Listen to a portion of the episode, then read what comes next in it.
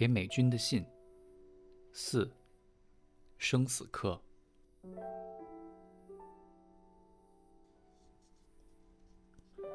跟安德烈说一个好友诗人的故事。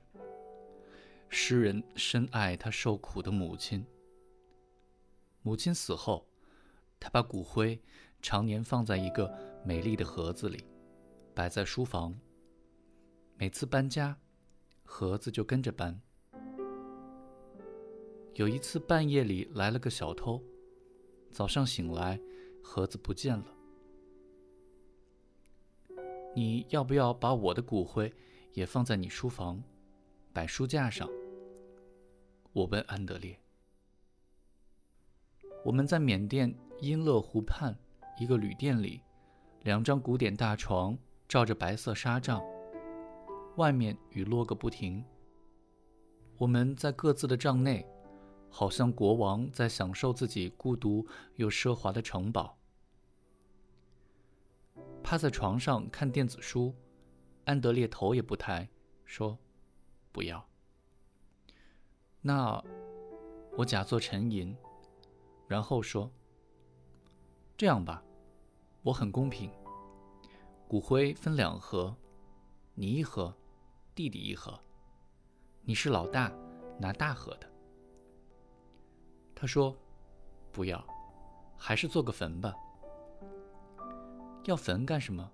我说：“浪费地球。有个坟，我们才可以收文青观光客的钱。”谁要来看作家的墓，收门票。我不理他，继续跟他分析。撒海上，不一定要到海中央，搭船多麻烦。或许到无人的海滨岩石即可。埋树下，选一种会开香花的树，花瓣像白色蝴蝶一样的花。也可以草葬。就是埋入一片什么都没有、只有绿油油的草地下，让掉下来的枯叶覆盖。这时，他放下了书，隔着纱帐说：“你有没有想过，如果有坟，我和菲利普就有理由以后每年依旧来台湾；没有坟，我们和台湾的联系可能就断了。”最后的摇篮。有一年，我到了一个小镇，叫无极，在湘江的支流米河畔。沿着河是一条弯弯曲曲的古街，家家户户门檐相衔。老人坐在大门口，闭着眼睛晒太阳。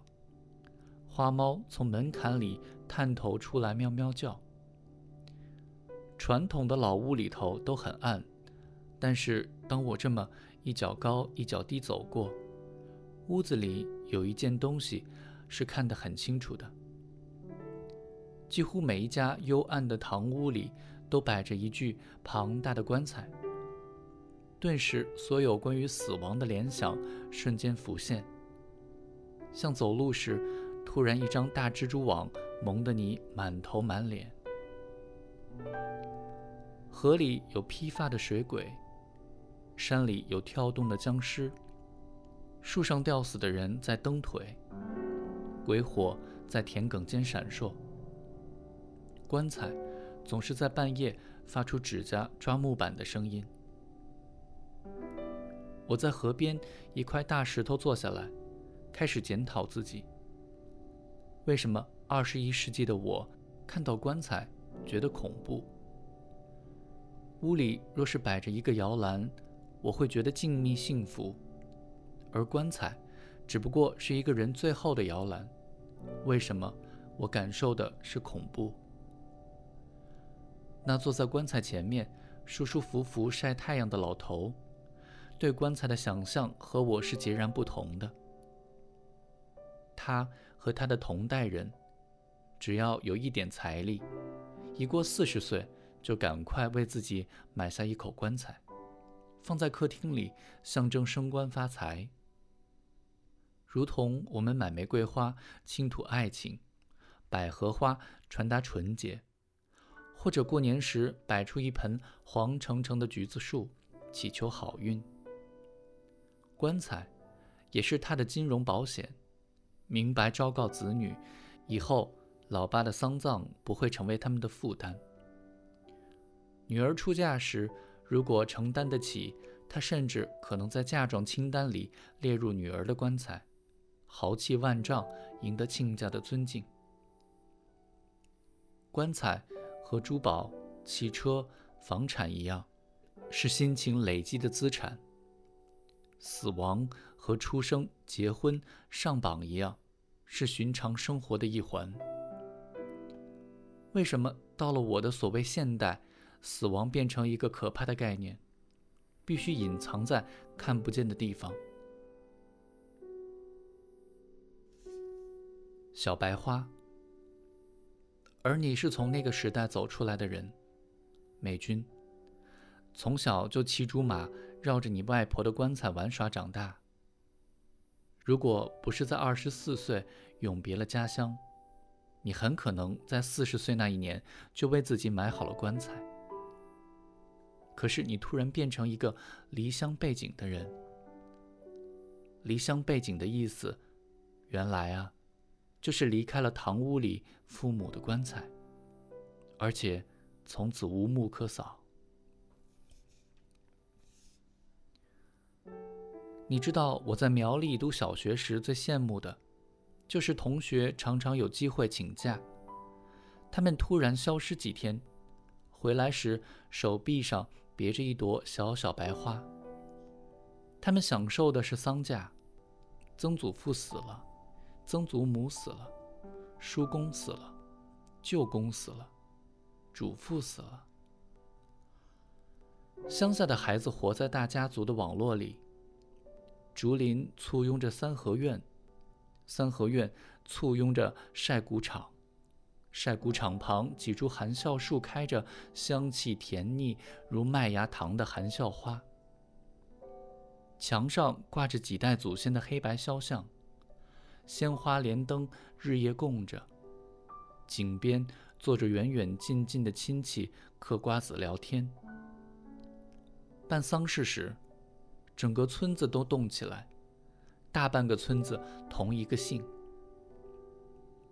我知道的是，清明节的时候，伙伴都不找我了，因为他们必须跟着家族去扫墓。有时候，一家一姓的墓从各方涌来几百人祭拜，山坡上满满是人，青烟白帆，如嘉年华。我不知道的是，这些伙伴们在上一门学校没教，而我没机会上的课。在绵密的家族网络中，他们从小就一轮一轮经验亲人的死亡。他们会亲眼看见呼吸的终止，眼皮的合上；会亲耳听见招魂的歌声；会亲手触摸骨灰坛的花纹。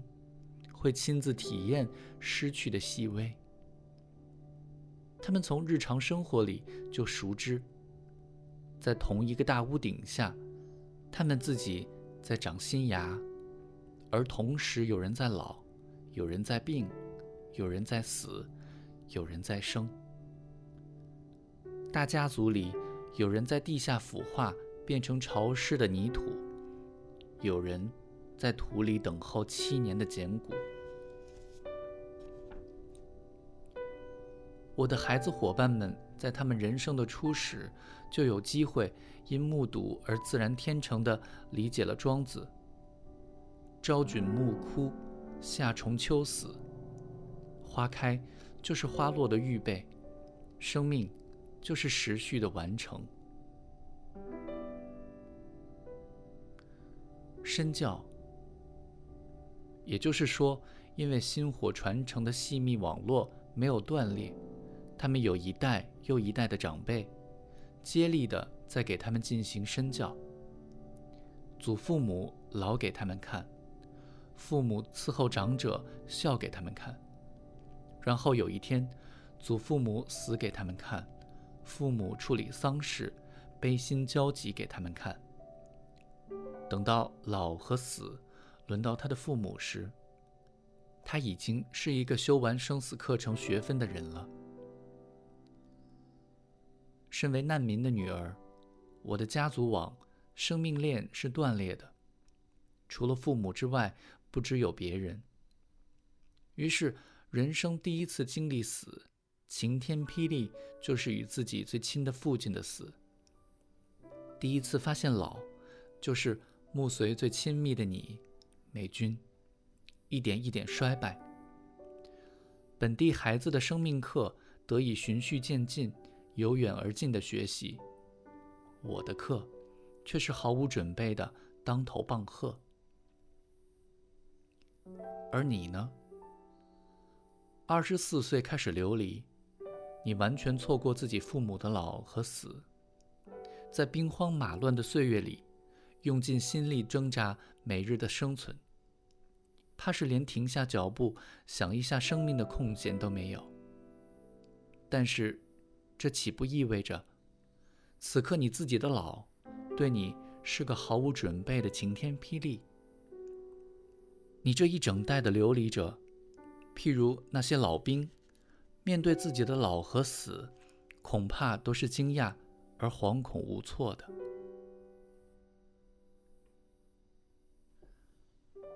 而我的课，虽然迟，却已经有你们的身教。父亲教我已死，母亲会我已老。安德烈和菲利普目睹你们的老和死，同时长期旁观我如何对待逐渐失智的你，如何握住你的手。他俩倒是循序渐进的在修这门生死课程。纱帐，缅甸白色的纱帐，使我想起台湾的童年。全家人睡在榻榻米上，头上罩着一顶巨大的蚊帐。夜晚的故事都在温柔的帐里絮絮诉说。此刻，安德烈在他的纱帐里，又低头看他的电子书。我问：“你的女朋友现在在哪里？”安德烈一年有三周的假，他的分配是：一周给妈妈，一周给女友。一周给他酷爱孤独的自己。他在越南带他妈旅行，我有点吃惊。他也在和母亲旅行。我问：“是你俩特别，还是你们这代人都懂得抽时间陪父母旅行？”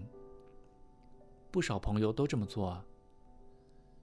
突然想到，过几天和安德烈分手以后，菲利普就紧接着。从维也纳飞来台北相聚，这么恰巧的接力陪伴，我动了疑心，问：“是凑巧吗？”